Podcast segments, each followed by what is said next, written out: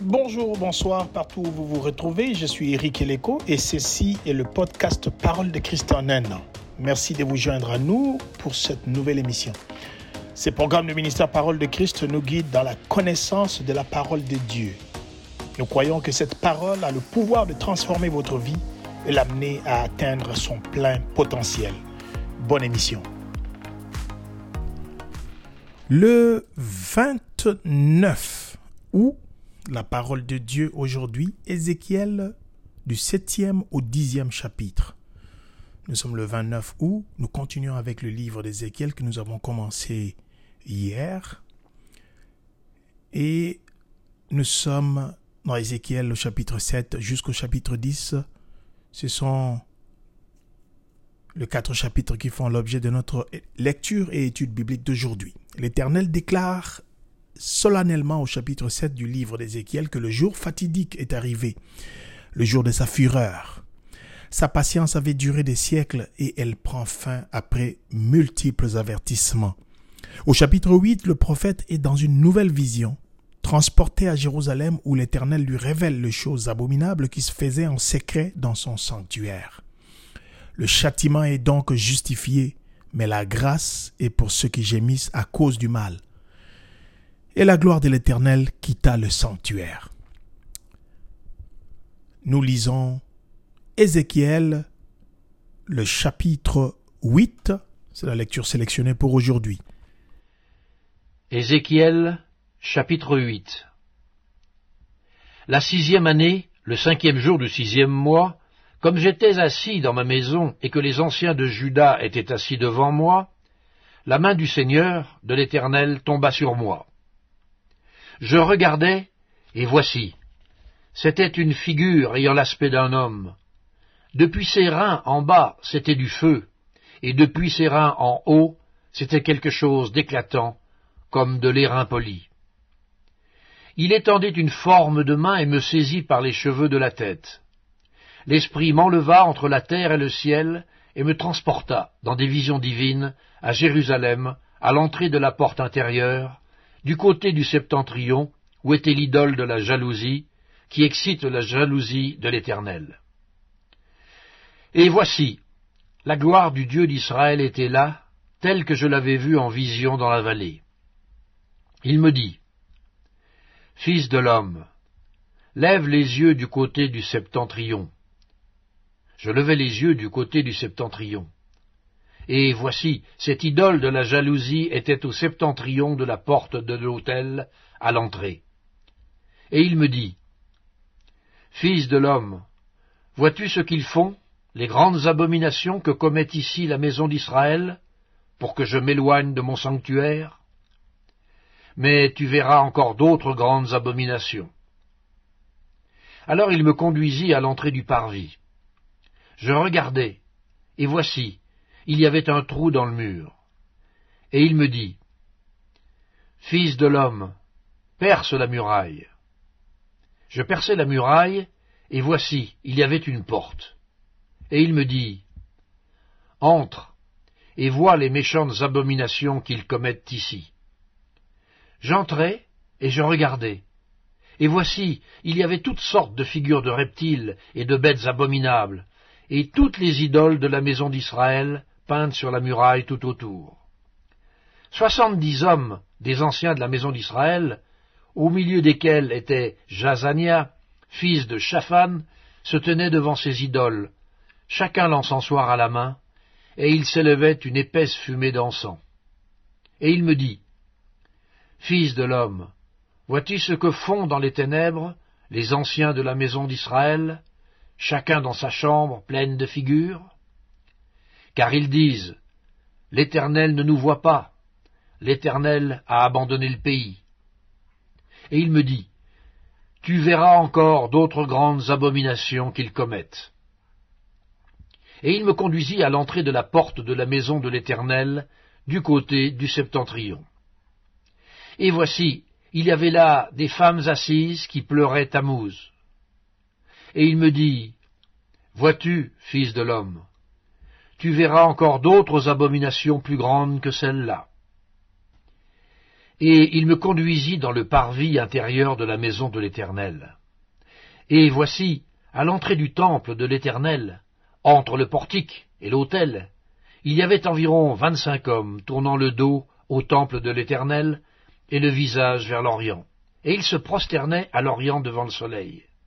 Et il me dit, Vois-tu, fils de l'homme, est-ce trop peu pour la maison de Judas de commettre les abominations qu'ils commettent ici? Faut-il encore qu'ils remplissent le pays de violence et qu'ils ne cessent de m'irriter? Voici, ils approchent le rameau de leur nez. Moi aussi, j'agirai avec fureur. Mon œil sera sans pitié, et je n'aurai point de miséricorde. Quand ils crieront à voix haute à mes oreilles, je ne les écouterai pas. Qu'est-ce que nous pouvons tirer comme leçon dans les différents chapitres faisant l'objet de la lecture d'aujourd'hui et de l'étude biblique dans notre ministère Parole de Christ en un an? La première leçon est la suivante. La patience de Dieu cessera un jour. La patience de Dieu cessera un jour. Je le répète encore, il viendra un jour où la patience de Dieu cessera. Ézéchiel chapitre 7. Dans cette lecture, nous voyons très bien, et je lis du premier au septième verset, dit La parole de l'Éternel me fut adressée en ce mot, et toi, fils de l'homme, ainsi parle le Seigneur l'Éternel sur le pays d'Israël. Voici la fin. La fin vient sur les quatre extrémités, les quatre extrémités du pays. Maintenant la fin vient sur toi. J'enverrai ma colère contre toi, et je te jugerai selon te voix, je te chargerai de toutes tes abominations. Mon œil sera pour toi sans pitié, et je n'aurai point de miséricorde. Voilà ce que Dieu dit à Ézéchiel de dire à Israël. Oui, la patience de Dieu qui s'exerce encore aujourd'hui envers un monde incrédule va cesser au jour de sa colère, qui sera incomparablement plus terrible. L'Éternel dit que la ruine vient sur le peuple. Oui, il arrivera un jour où la grâce terminera et le Seigneur Jésus-Christ reviendra. Il jugera le monde et ça sera le jour de la colère de Dieu. Oui. Bien-aimés chers auditeurs, chères auditrices, vous qui m'écoutez, il est temps de se convertir, de se repentir. La repentance, comme nous avons dit dans les précédentes leçons, annule le jugement. Oui, il y aura un jour de la colère de l'Éternel. Nous sommes dans la grâce actuellement où Dieu est patient envers nous il use de patience envers nous. Nous disons toujours que Jésus-Christ n'est pas revenu aujourd'hui parce que Dieu use encore de patience envers un monde incrédule, un monde rebelle. Il veut que, que le méchant arrive à la repentance et échappe à la perdition et à l'enfer. Mais un jour viendra où la patience de Dieu arrivera à sa fin. Voici la deuxième leçon que nous retenons dans notre lecture d'aujourd'hui de Ézéchiel au chapitre 8, la lecture sélectionnée d'aujourd'hui. Voici la leçon. Dieu dévoile le mal caché au grand jour. Dieu dévoile au grand jour le mal caché. Dieu dit à Ézéchiel de lever les yeux du côté de Septentrion et voici il vit l'idole de la jalousie dans le sanctuaire. Ézéchiel chapitre 8, du cinquième au sixième verset que nous avons lu aujourd'hui. Nous voyons que Dieu, dans une nouvelle vision, à Ézéchiel, lui transporte à Jérusalem où Dieu, où il lui révèle les choses horribles qui s'accomplissaient en secret dans son sanctuaire. L'idole de jalousie, premier objet qu'il aperçoit, rappelle Manassé de triste mémoire. Puis perçant le mur, il surprend non pas les rébus du peuple, mais ses anciens, occupés dans les ténèbres à vénérer toutes sortes de bêtes exécrables. On a pu comparer celles-ci aux fruits impurs de notre imagination. Oui, bien-aimés, nous aussi. nous avons dans nos fruits impurs de nos imaginations des idoles, des idoles dans nos pensées, des idoles dans nos imaginations.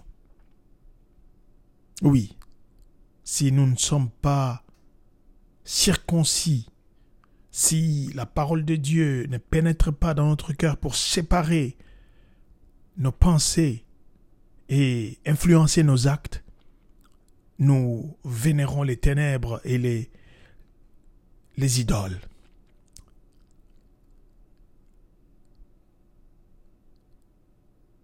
Oui, au milieu de ces idoles officiait un certain Jazanien, fils de fidèle Shaphan.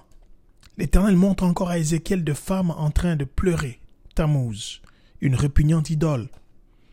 Puis enfin, il montre 25 hommes représentant le 24 classes, 24 classes de la sacrificature avec le souverain sacrificateur, ça fait 25, qui se prosternent devant le soleil.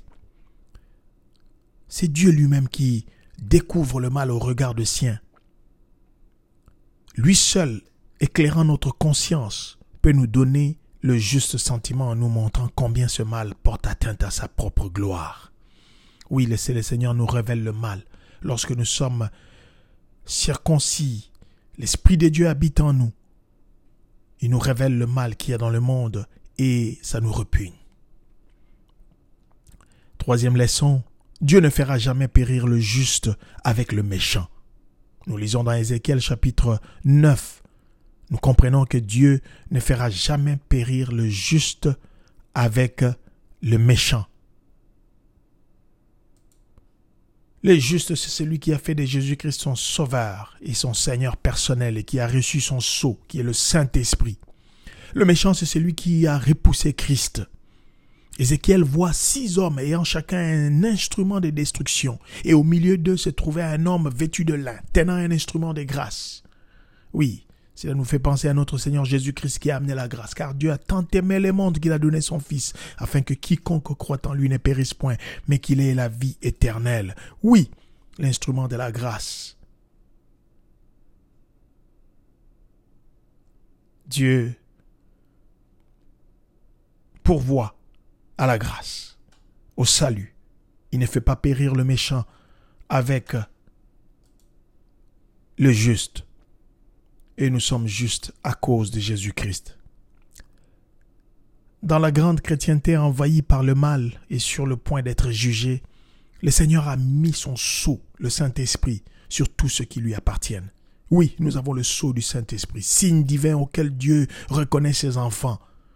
Tous les fidèles ayant reçu, euh, reçu la marque protectrice. L'ordre de destruction peut être donné aux vengeurs et le jugement doit frapper d'abord l'élément le plus responsable, le sanctuaire souillé qu'Ézéchiel avait visité. Oui, bien aimés, nous avons l'Esprit de Dieu et nous sommes dans la grâce, nous qui avons cru en Jésus-Christ. Une interpellation pour ceux qui n'ont pas encore cru en Jésus comme Seigneur et Sauveur. Bien-aimés, chers auditrices, chers auditeurs, croyez en Jésus-Christ pour avoir le sceau du Saint-Esprit qui vous fait échapper de la destruction dans 1 Pierre 4 au chapitre au verset 17 plutôt, la Bible dit car le temps de commencer le jugement par la maison de Dieu, mais s'il commence par nous, quelle sera la fin de ceux qui n'obéissent pas à l'évangile de Dieu? Qu'est-ce que nous pouvons retenir aujourd'hui de points à appliquer? As-tu reçu la marque de Jésus-Christ dans ta vie, bien-aimé, cher auditeur, chère auditrice? Il est encore temps pour toi de le faire pour éviter le jugement de Dieu sur toi. Ceci met fin à notre étude biblique de ce jour. Nous vous donnons rendez-vous euh, demain pour une autre, un autre numéro de podcast Parole de Christ en un an. D'ici là, que le Seigneur vous bénisse abondamment et passez une excellente journée.